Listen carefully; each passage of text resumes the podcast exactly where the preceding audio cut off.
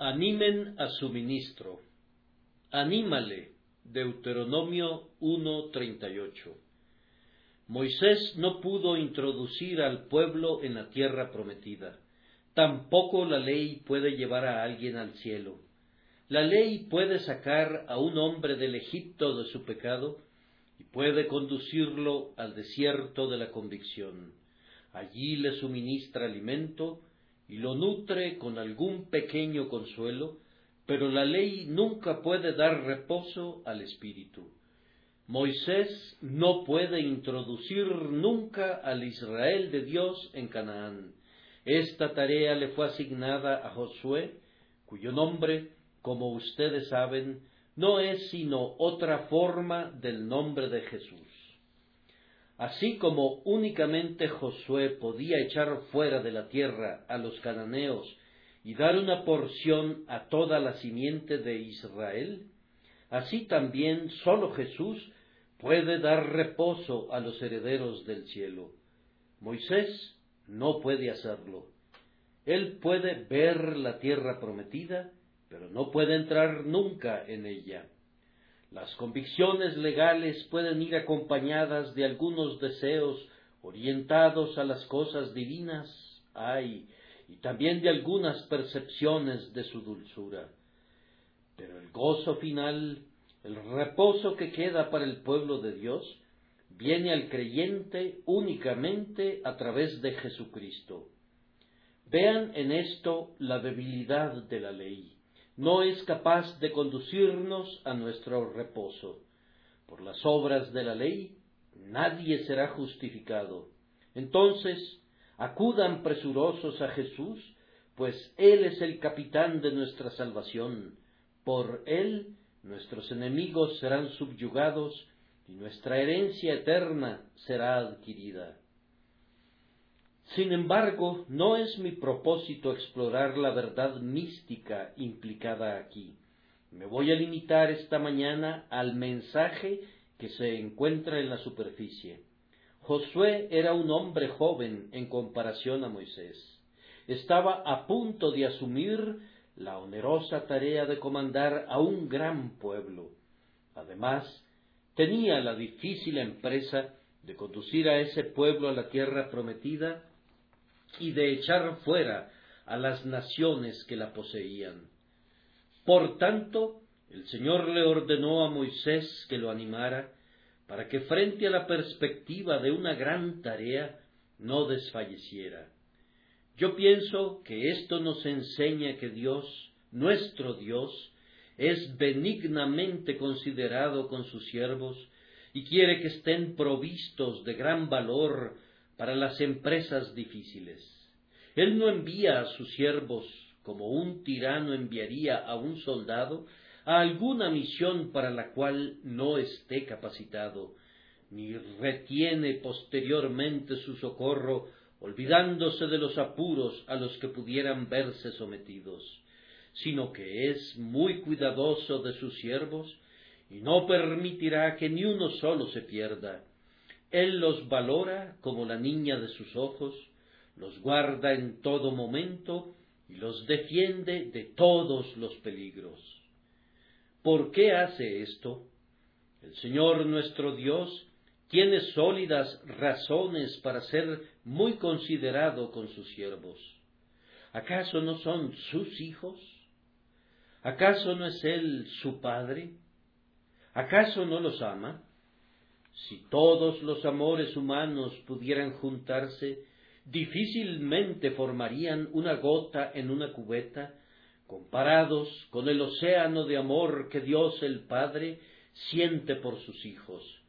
Todos los amores de las madres, todos los amores de los amigos, de los hermanos y de las hermanas, de esposos y esposas, si fueran apilados, serían como una topera comparados con la imponente montaña del amor divino que Dios el Padre siente hacia sus elegidos.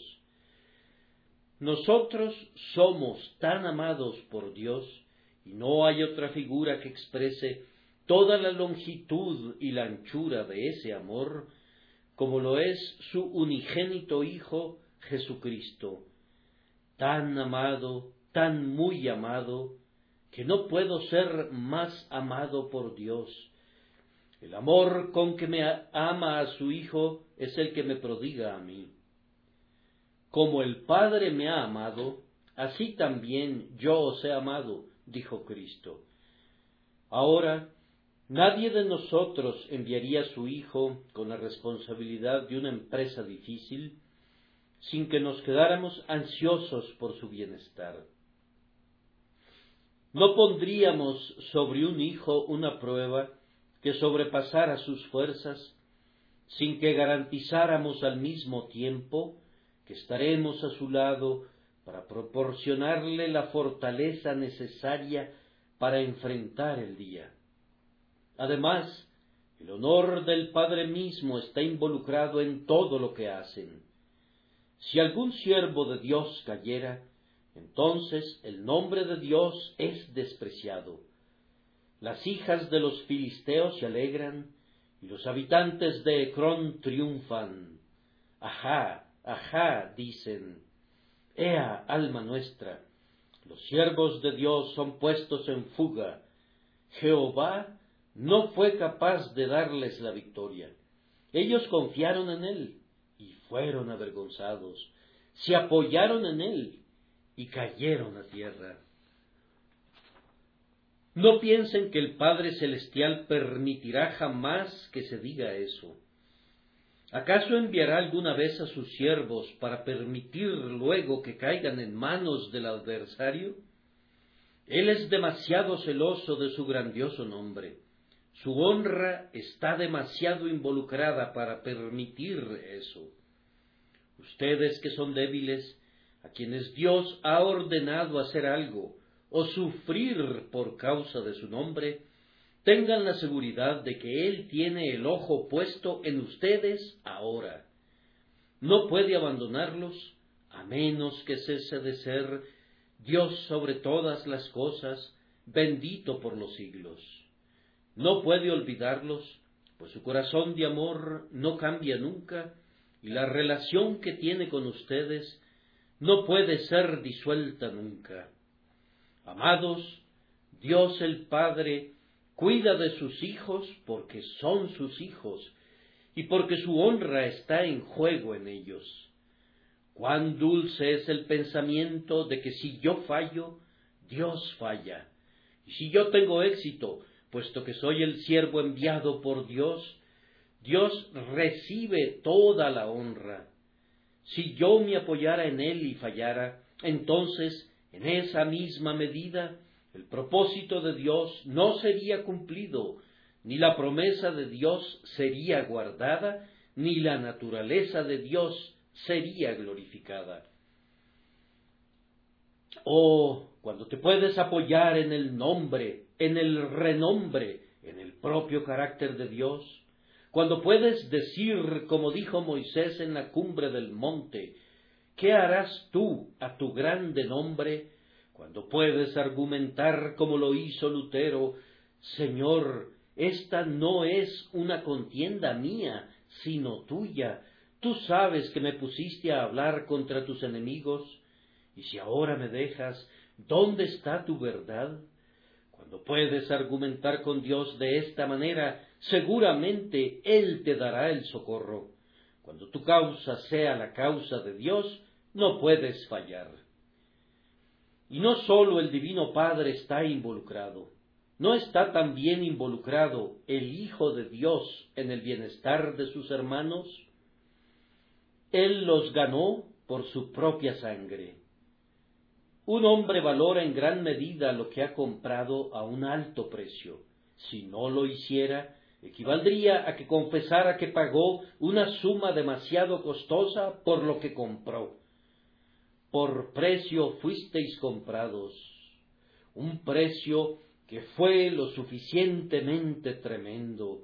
El Rey de Gloria dio la sangre de su corazón para redimir a unos pobres gusanos como nosotros, aunque nunca confesará que dio demasiado por nosotros. Por amor, Él estimará la compra equivalente al precio que pagó.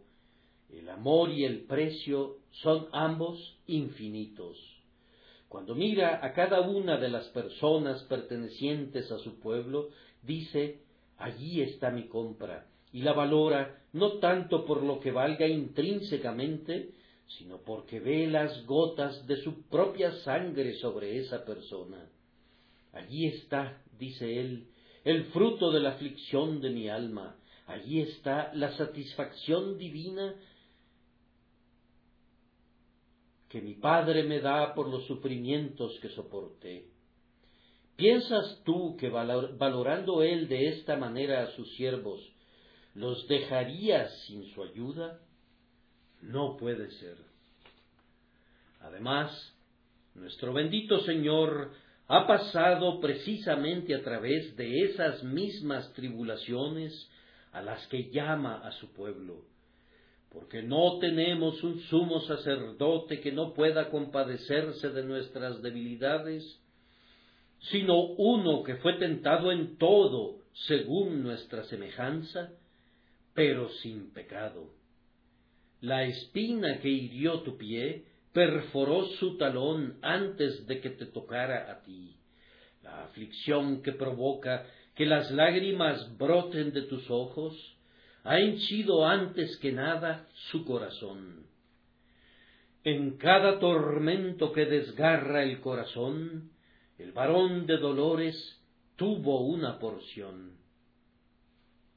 En toda angustia de ellos él fue angustiado, y el ángel de su faz los salvó. Si ustedes mismos enviudaron, sienten una compasión por aquellos que son conducidos a un estado semejante, para el cual son verdaderos extraños otros individuos que no hayan pasado nunca por él. Yo sé que amarás a los huérfanos si fuiste alguna vez un niño sin padre. Ahora, nuestro Dios y Señor fue desamparado por su padre. Él dijo, Dios mío, Dios mío, ¿por qué me has desamparado? Él cubrió toda la distancia del dolor humano y por tanto no sería posible que fuera desconsiderado con algunos de sus hijos amados. Para culminar este punto, ¿no saben ustedes que cada creyente es en realidad una parte de Cristo? Somos miembros de su cuerpo, de su carne y de sus huesos. ¿Fueron perseguidos los pobres siervos de Dios en Damasco? Cristo sufrió. Saulo, Saulo, ¿por qué me persigues? Hasta este propio día nuestra cabeza está en sintonía con nosotros. Él siente en su corazón todos nuestros suspiros y lamentos, pues estamos sumamente cerca de su carne y de sus huesos. ¿Creen ustedes que la cabeza no cuidará de los miembros? ¿Dejaré que mi dedo se infecte por descuido hasta el punto que necesite ser extirpado por causa de la gangrena? No en tanto que mi cerebro pueda pensar o mi lengua pueda hablar, y en tanto que Jesús pueda ver a su pueblo y su lengua pueda hacer alguna intercesión, no permitirá que el más ínfimo miembro de su cuerpo místico sufra por falta de pertrechos. Así como Dios cuidó de Josué, así Cristo cuida de ti en esta mañana, amado miembro del cuerpo de Cristo. ¿Acaso no basta este argumento el interés del Padre y del Hijo?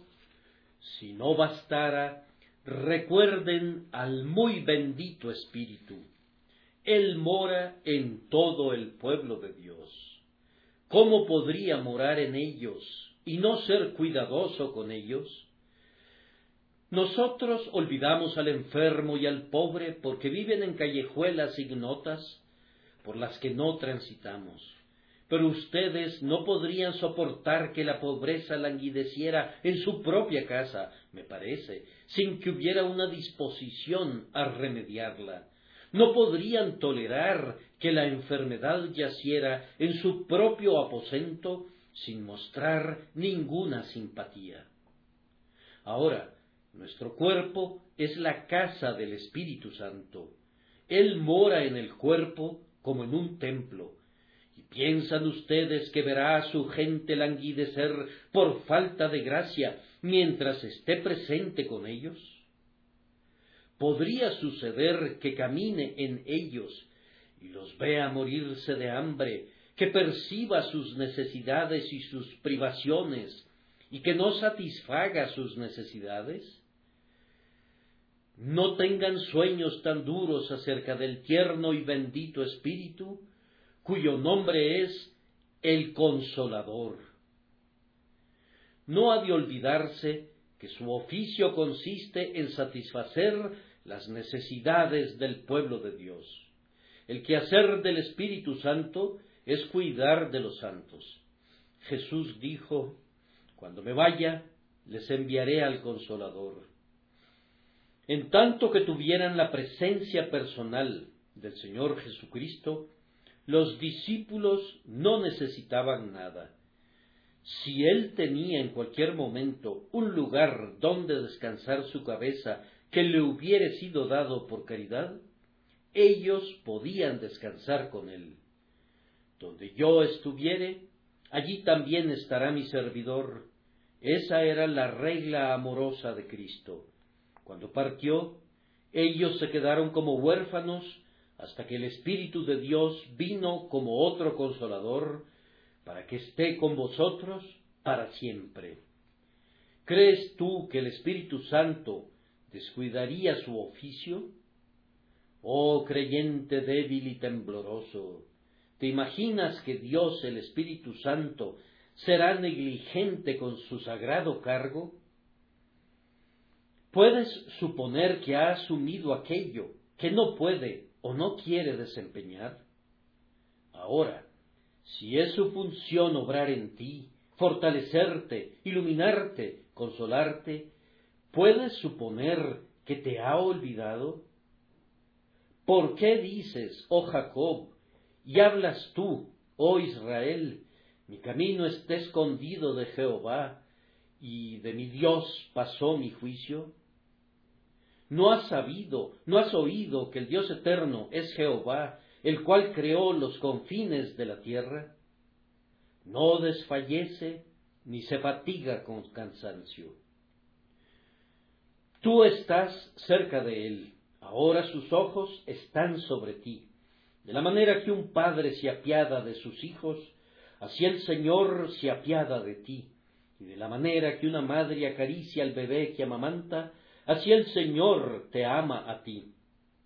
Las entrañas de su amor suspiran por ti, se apiadan de tus sufrimientos y están listas para ayudarte en tus calamidades. Confía en Él, y Él te animará en verdad, y una vez que tus temores sean transformados en fe, triunfarás sobre todo enemigo y verás el cumplimiento de cada promesa. Observen bien cuán lejos se extiende la tierna consideración de Dios por sus siervos. No solamente considera su estado externo y los intereses absolutos de su condición, sino que recuerda sus espíritus y le agrada verlos con buen ánimo. Algunas personas piensan que es algo sin importancia que un creyente esté lleno de dudas y temores, pero yo no lo creo así. Yo percibo en este texto que mi Señor no quiere que estés enredado en temores, Él quiere que estés sin ansiedad, sin dudas y sin tristeza.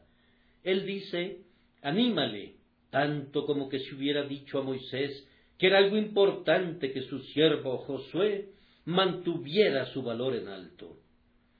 Mi Señor no considera con ligereza tu incredulidad como lo haces tú. ¿Estás desalentado esta mañana? Bien, esto es un asunto preocupante. A mi Señor no le agrada ver tu rostro triste. Asuero puso en vigor una ley, la recordarás, que nadie debía presentarse en la corte del rey vestido de luto, pero esa ley no es la ley de mi Señor, pues puedes venir enlutado como estás. Pero de todas maneras, Él quiere que te quites esos harapos y ese silicio, pues en verdad hay muchos motivos para el regocijo. Alégrate siempre en el Señor, ten buen ánimo, espera en el Señor, pues Él renovará tus fuerzas. El cristiano ha de tener su ánimo en alto para glorificar al Señor. Si sustentara su espíritu en alto, sería capaz de soportar una prueba tras otra. Se acerca al fuego, pero el fuego no lo alcanzará si su fe es firme. Atraviesa ríos, pero las aguas nunca lo anegarán mientras pueda mirar a su Dios. Los cánticos más dulces de los creyentes son aquellos que cantan en la noche. El pueblo de Dios es semejante al ruiseñor. Su mejor música se escucha cuando el sol se ha ocultado. Oh, muchas cosas dependen de que su ánimo se mantenga en alto. Si el ánimo se hunde, cualquier pequeño problema yace como un peso muerto sobre el alma. Por otro lado, si la fe es firme, toneladas de problemas se vuelven ligeras como una pluma. A menos que el ánimo del pueblo de Dios sea sostenido, deshonrarán a Dios, pensarán duras cosas de él, y tal vez llegarán a hablar cosas duras en contra suya, y así el santo nombre de Dios no será tenido en estima. Qué mal ejemplo es ese. Esta enfermedad de la duda y del descorazonamiento es una epidemia que pronto se propaga en el rebaño de Dios. Un creyente alicaído pone tristes a veinte personas. Esta fobia es una especie contagiosa de locura. Los hombres son prontamente mordidos por ella. Si uno duda de la promesa de Dios, de inmediato una congregación entera comienza a echar espumarajos con dudas semejantes. Cuando Pablo estaba en el barco y tomó el pan y comió en medio de la tormenta, entonces toda la tripulación fue alentada. Pero si Pablo hubiera estado desanimado, entonces desde el capitán hasta el más insignificante grumete habrían experimentado gran turbación. Oh, tengan muy buen ánimo por causa de sus hermanos y hermanas en Cristo. Cuando quieran decir algo duro o amargo, guárdense de decirlo como lo hizo David para no ofender en contra de la generación del pueblo de Dios. Cuando pensé para saber esto, fue duro trabajo para mí a menos que su valor sea mantenido en alto, Satanás será demasiado para ustedes. Mi experiencia me enseña que el viejo tentador cobarde siempre viene en contra de nosotros cuando nos encontramos en nuestro peor estado. Si se enfrentara conmigo algunas veces, podría arrojarlo como tamo delante del viento, pero siempre se enfrenta conmigo cuando un ataque de bilis o algún problema doméstico o alguna mala noticia proveniente del campo obstaculizan mi alegría. Entonces, con toda seguridad, en alguna vereda oscura y estrecha está plantado el archienemigo con su espada desenvainada y jura que verterá la sangre de mi alma. Pero basta que el corazón sea recto Basta que el espíritu esté gozoso en Dios mi Salvador, y el gozo del Señor será su fortaleza, y ningún demonio del infierno prosperará en su ataque contra ustedes. Además, el trabajo es ligero para un hombre de espíritu animado. Cuando el ánimo es el apropiado, puedes trabajar todo el día y casi toda la noche pero si dejas que tu corazón se hunda y que a tu alma le falte valor, entonces te cansarás y clamarás, quiera Dios que ya fuera de noche para poder descansar de nuestro trabajo. El éxito acompaña a la alegría. El hombre que trabaja alegrándose en su Dios creyendo con todo su corazón, tiene el éxito garantizado. El que siembra con esperanza, con regocijo segará. El que confía en el Señor y se ríe ante las imposibilidades, pronto descubrirá que no hay imposibilidades de las cuales reírse, pues para el hombre que tiene su confianza puesta en Jehová, todas las cosas son posibles. Es por tanto de suprema importancia que el ánimo del cristiano se mantenga constantemente en alto. Dios lo considera así. Así dijo el Señor, anímale, alegra el corazón del buen hombre, haz que el creyente cante de gozo, anímale. En segundo lugar, hacemos la observación de que Dios usa a los miembros de su propio pueblo para que se animen los unos a los otros. Él no le dijo al ángel, Gabriel, allí está mi siervo Josué, que está a punto de introducir al pueblo a Canaán.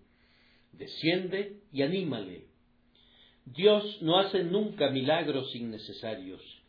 Si sus propósitos pueden ser alcanzados por medios ordinarios, Él ciertamente los cumplirá sin necesidad de usar alguna energía milagrosa. Gabriel no habría sido ni la mitad de apto de lo que fue Moisés para la obra.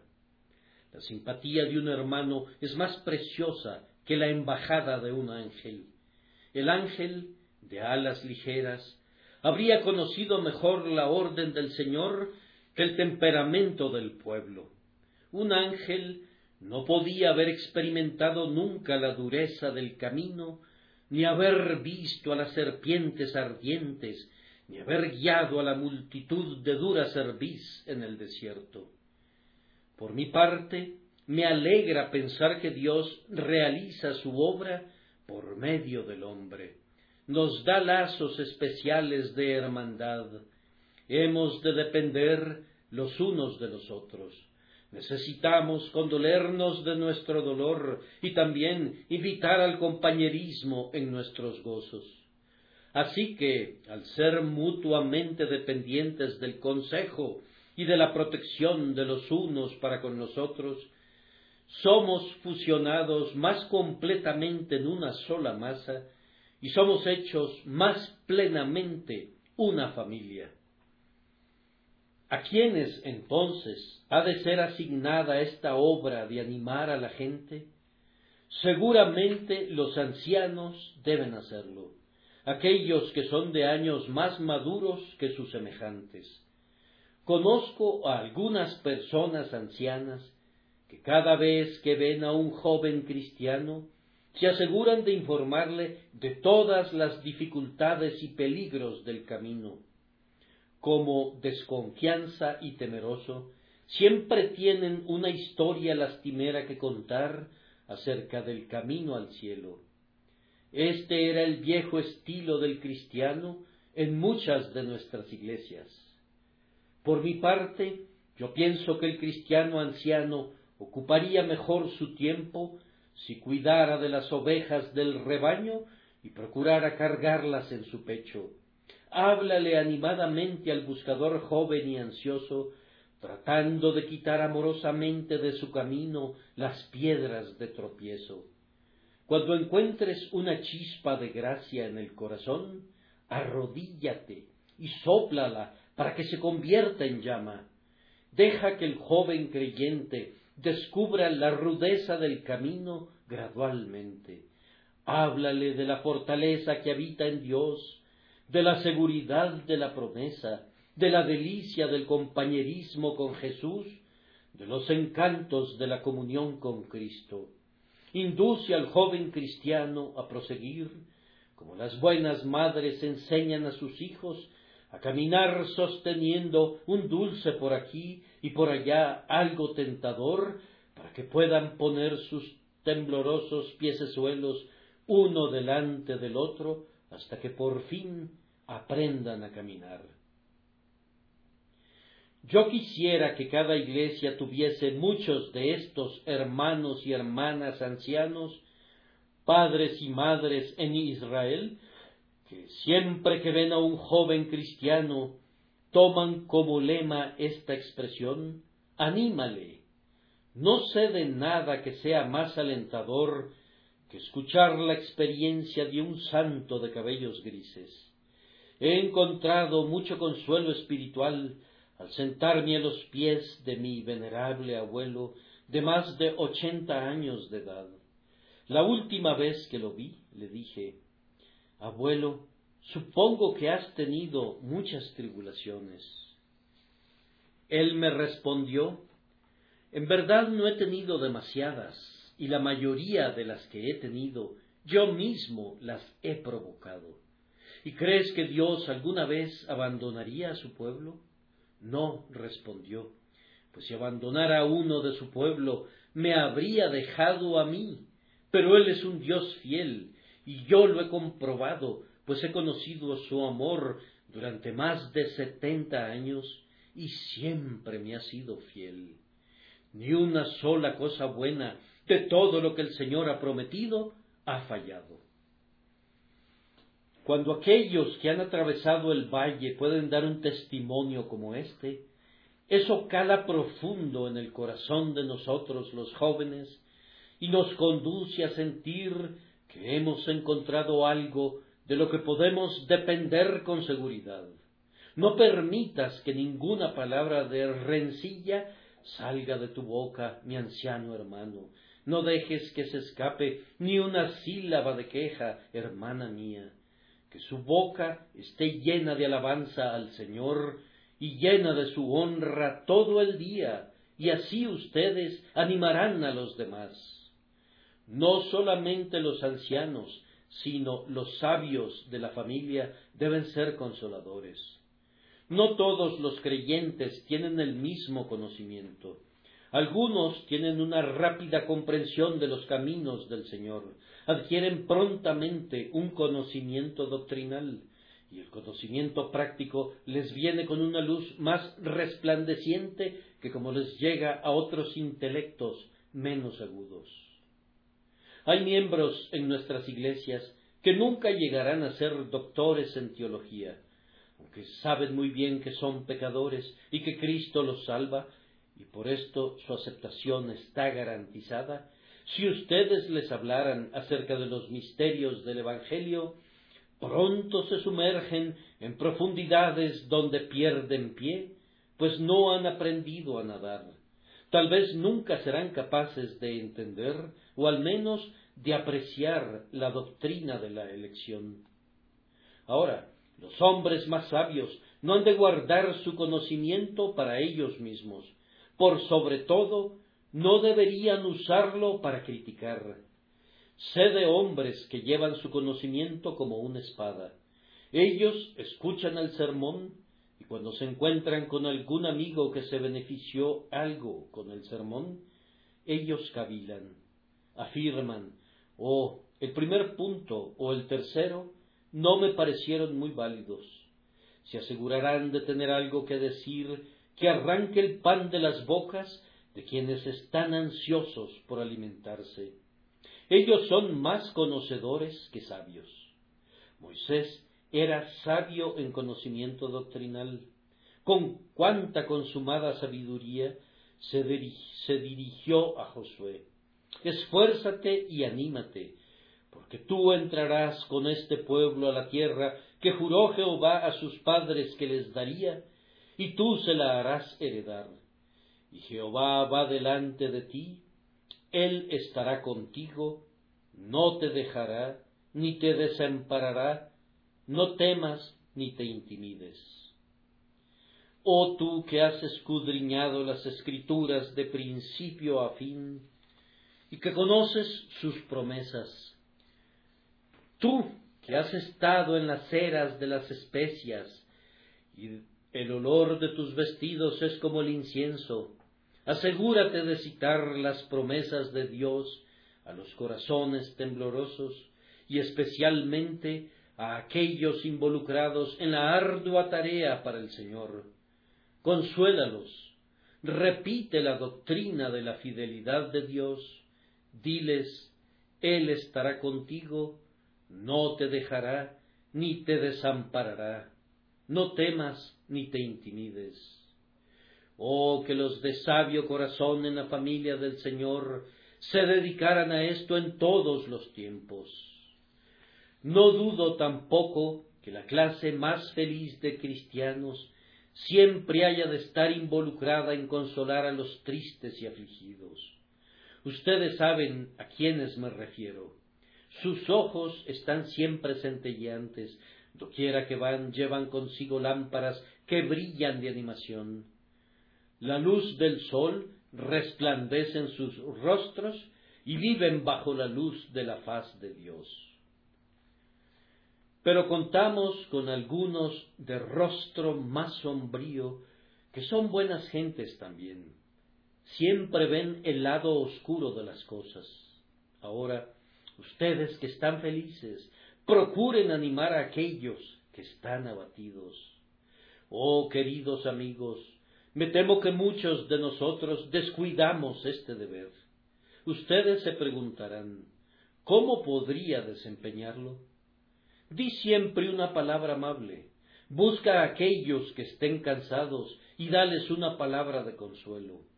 Incluso una sonrisa de tu rostro puede hacerles bien.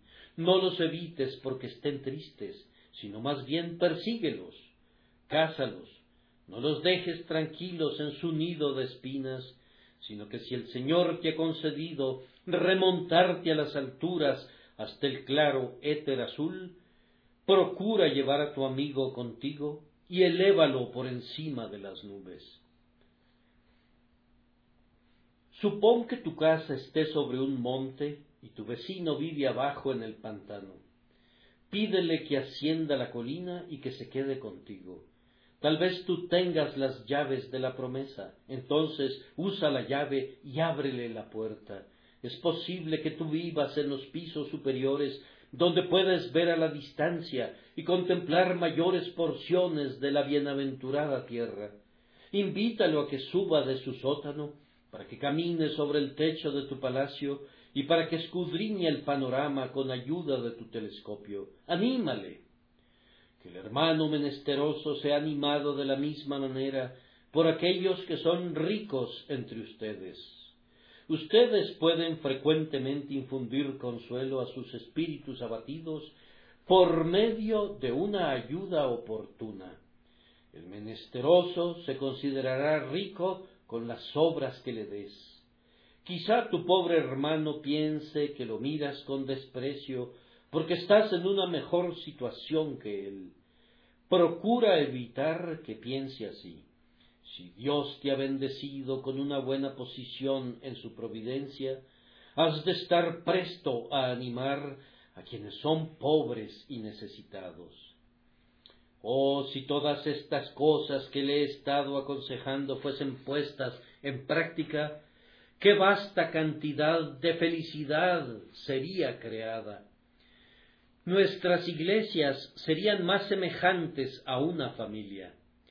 No me gusta que la gente asista a un lugar de adoración como muchos témpanos de hielo que flotan por el mar y se evitan entre sí, sino que me gusta ver que todas las distinciones sean eliminadas, exceptuando las distinciones de gracia superior y aquellas que son observadas porque un hermano ha echado más al tesoro común de riquezas espirituales de la Iglesia que cualquier otro hermano. Me gusta que aquellos que temen al Señor hablen a menudo con los demás. Cuando aquellos que temen al Señor hablan a menudo en contra de los demás, es señal de que estamos entrando en un mal estado. Yo creo que esta práctica particular de animarse los unos a los otros puede restaurar en las iglesias esa santa fraternidad y ese bendito amor que una vez las distinguieron. Estoy seguro que esto los enriquecería a todos. Es a través del comercio que los países se vuelven ricos. Francia envía sus exportaciones a Inglaterra e Inglaterra le paga con abundancia. La labor del humilde y la habilidad y el espíritu de empresa del encumbrado contribuyen a la gran nación. El intercambio de pensamientos tiende a ayudar. Un arroyo de santa riqueza fluiría a través de nuestras iglesias si cada uno buscara al otro con miras a alentarlo santamente. Cuántas cosas buenas son estranguladas en su nacimiento cuántas buenas empresas son hechas pedazos en los bancos de arena antes de hacerse a la mar. Animen a esa hermana de corazón amoroso que piensa que al menos podría tomar al grupo de infantes en la escuela dominical. Animen a esa anciana que tiene poco talento, pero que aun así podría ir de casa en casa para atender a los enfermos animen a ese pobre comerciante que se debate porque quiere hacer algo para el Señor, si pudiera de alguna forma ser liberado de los constantes cuidados que lo agobian. Animen a cualquier alma que contenga alguna chispa de gracia. Esfuércense por ayudar a otros y descubrirán un retorno pleno de gracia en su propia alma. Dios los anima Cristo los anima cuando les señala el cielo que ha ganado para ustedes. El Espíritu los anima cuando producen ustedes así el querer como el hacer por su buena voluntad. Entonces actúen a la manera divina y vayan a animar a otros, siguiendo el lema, anímale. Prosigo hacia el objetivo supremo de mi mente se me ocurrió hace algunas seis semanas que podría decir unas cuantas cosas a la congregación de mi hermano que tal vez él mismo ni siquiera querría mencionar, y puesto que esta es una nueva empresa, estoy seguro que todos nuestros corazones desean ansiosamente su éxito más rotundo, podría yo tomarme la libertad de decir unas cuantas cosas a la congregación que se agrupa alrededor de este púlpito que podrían ser útiles para el futuro de la Iglesia. Voy a hablar de él como de un extraño, como hablaría de cualquier otro joven ansioso de construir una iglesia y glorificar a su Señor. Yo creo que hay una ocasión especial para el ejercicio de este deber de animar a los demás en el caso del ministro y de la iglesia de este lugar. Es una empresa nueva que está rodeada de peculiares dificultades y que exige una labor especial. Vamos, se preguntarán ustedes, ¿acaso un ministro requiere ser alentado? Nosotros tenemos suficientes problemas durante toda la semana con nuestras pérdidas por aquí y nuestras cruces por allá.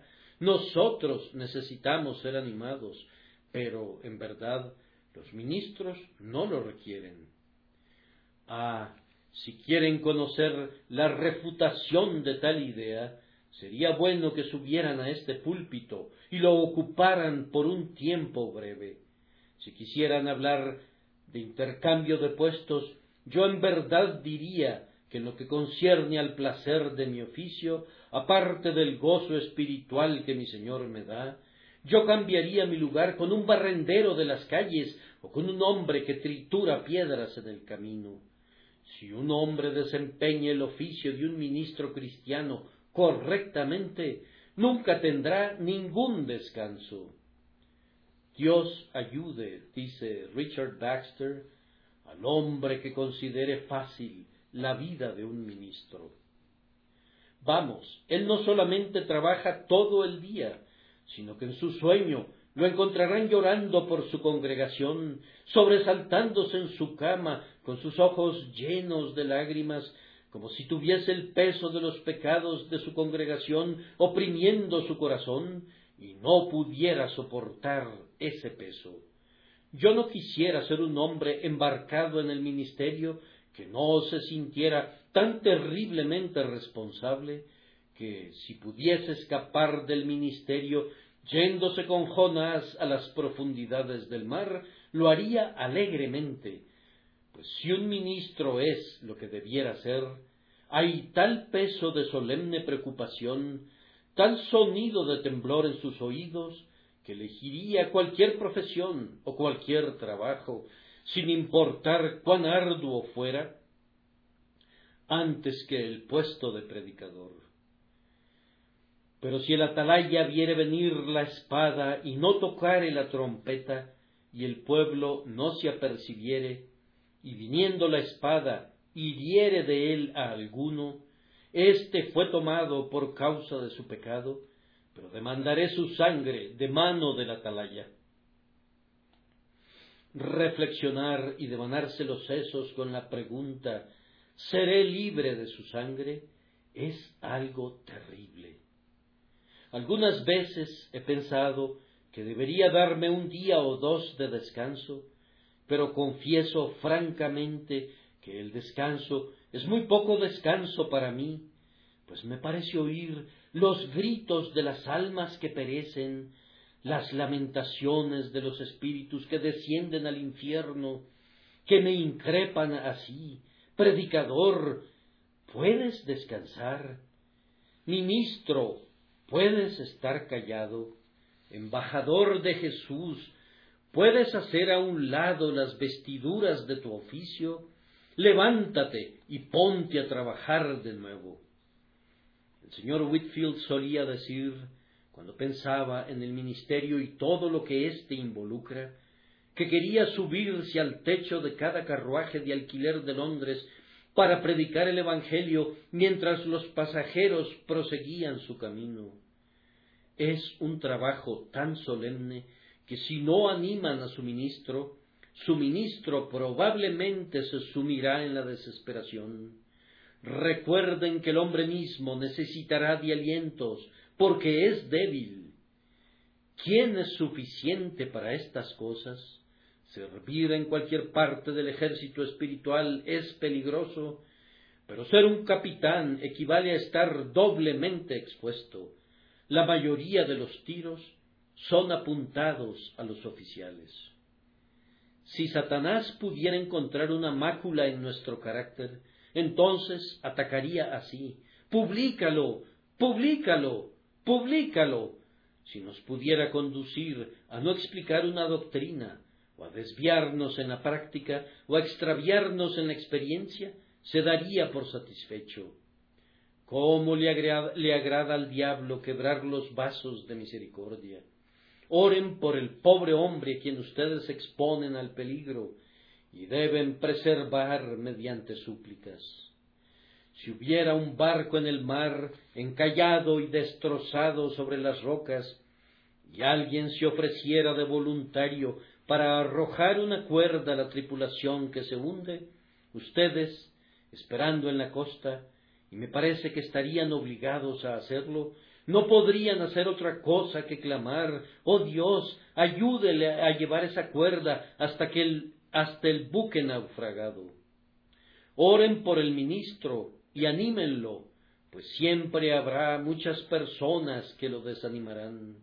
Hay siempre espíritus llenos de censura por todas partes que les recordarán cualquier falla.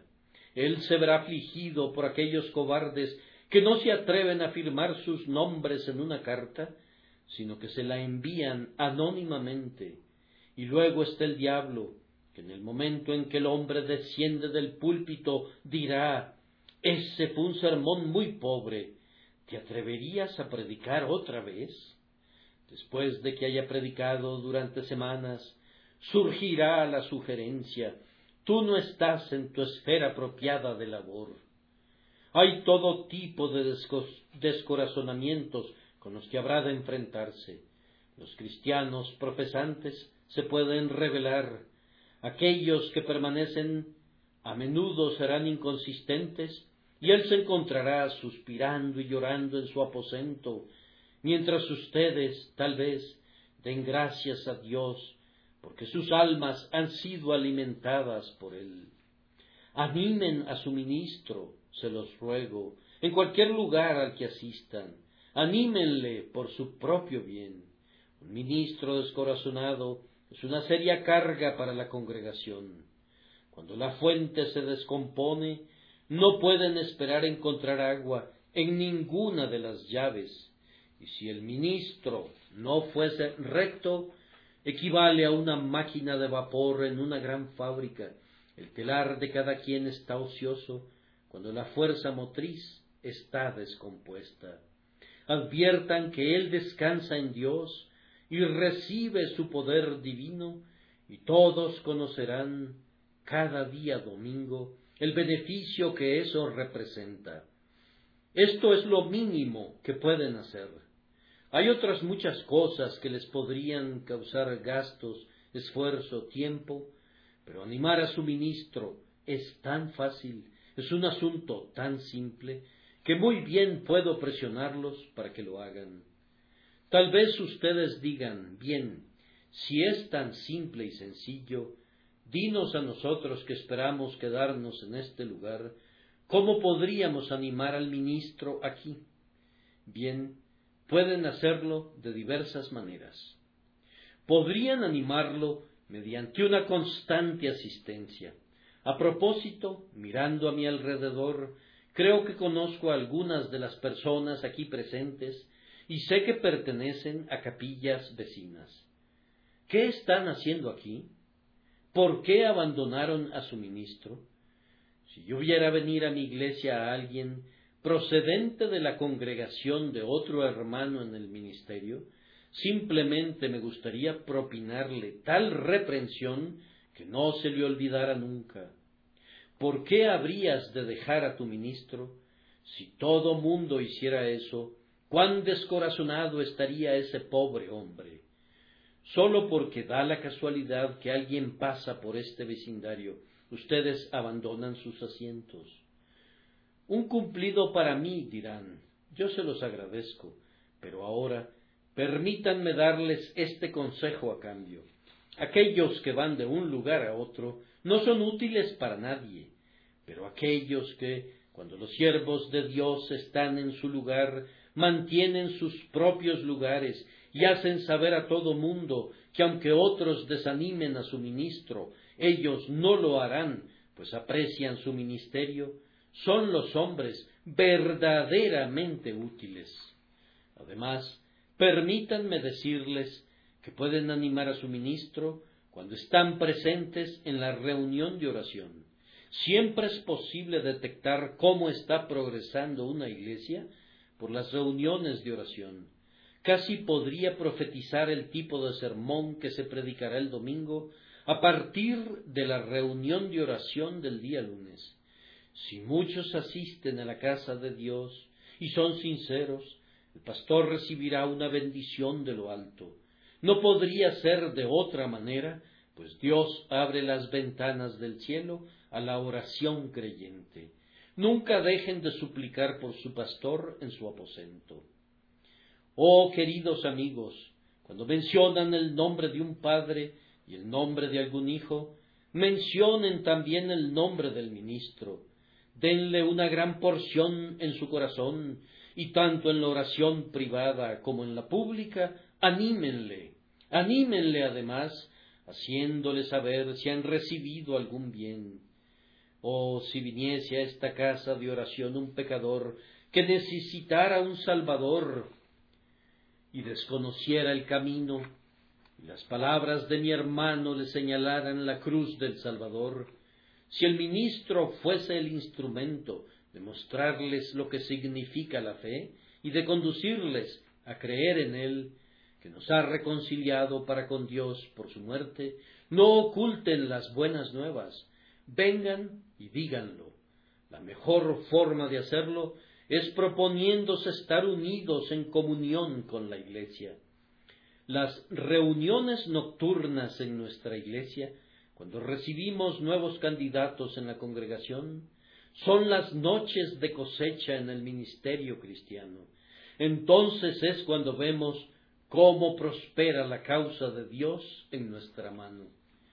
Pero si los muchos que han sido convertidos dentro de la iglesia no se lo hicieran saber al ministro y se lo guardaran, ¿cómo habría de ser consolado el pobre hombre? Sé que me dirijo a algunos aquí del pueblo de Dios que no han hecho nunca una profesión. Supongan que todo el pueblo de Dios hiciera lo mismo que ustedes y tienen tanto derecho a hacerlo como ustedes. ¿Cómo, les pregunto, cómo se mantendría el propio ministerio?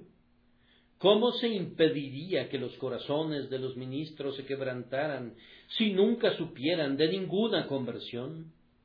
Dense prisa, no lo pospongan, no se demoren en guardar los mandamientos de Dios, sino pasen al frente de inmediato y reconozcan lo que Dios ha hecho por su alma. Además, todos ustedes pueden animar al ministro por la consistencia de sus vidas. No creo haberme sentido más gratificado que cuando en una ocasión estaba en una reunión de oración y tenía que reportar la muerte de un joven hermano que estaba al servicio de un eminente empresario. Llegó una notita del empresario que decía mi empleado Eduardo ha muerto. Les envío aviso de inmediato para que me envíen a otro joven, pues si sus miembros son tal como él era, no deseo nunca tener mejores empleados alrededor mío. Yo leí la carta en la reunión de la iglesia y pronto se encontró a otro joven. Es algo alentador para el ministro cristiano saber que sus convertidos son tenidos en alta reputación.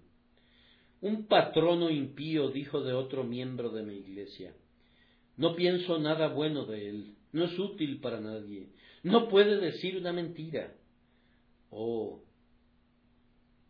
ese es el honor que un ministro cristiano anhela y desea con ansias tener seguidores consistentes, contar entre quienes lo escuchan con personas que adornarán la doctrina de Dios nuestro Salvador.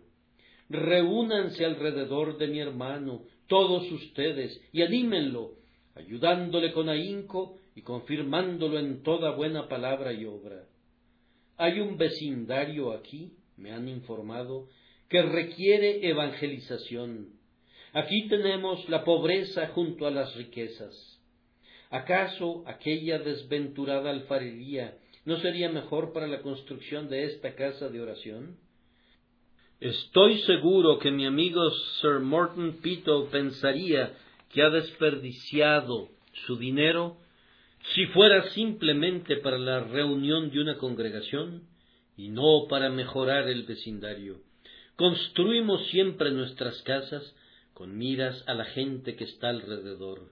Creemos que es como abrir un pozo en el desierto, o una posada para las caravanas, o un oasis en el desierto, o colocar una fuente de agua potable donde las almas sedientas pudieran beber. Es llevar un nuevo médico al vecindario para que atienda a las dolencias y enfermedades de las almas. Oh, cuán vivamente anhela mi corazón el éxito de esta casa, no únicamente porque el ministro sea mi hermano, sino porque él es un valiente soldado de Cristo. Por predicar la verdad, no ha dudado en granjearse una multitud de enemigos en otras partes, y no se avergonzará de hacer lo mismo aquí, si el mismo caso ocurriera.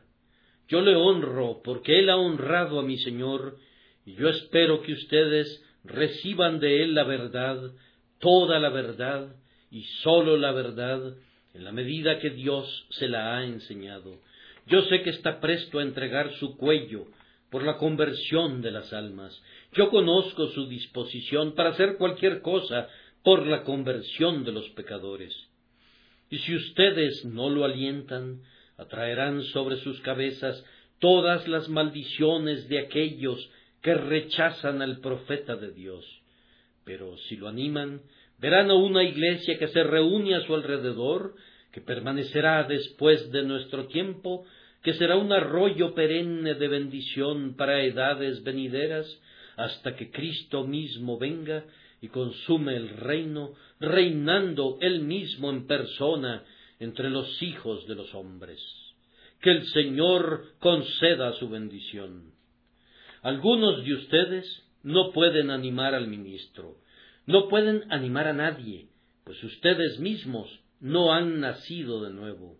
Oh, si ustedes no han pasado de muerte a vida, lo primero que puede animarlo es que comiencen a pensar acerca de su propio estado. ¿Dónde están? ¿Qué son? ¿Están sin Dios, sin Cristo, sin salvación? ¿Estarán sin vida y sin el cielo, encerrados en el abismo para siempre, a menos que se arrepientan? Oh, ustedes animarán al ministro si el Señor los guía a considerar sus caminos y a volverse del pecado y de la justicia propia también, y a mirar al Todopoderoso Salvador, que puede salvar perpetuamente a todos aquellos que confíen en Él. Que el Señor agregue una bendición por Cristo nuestro Señor. Amén.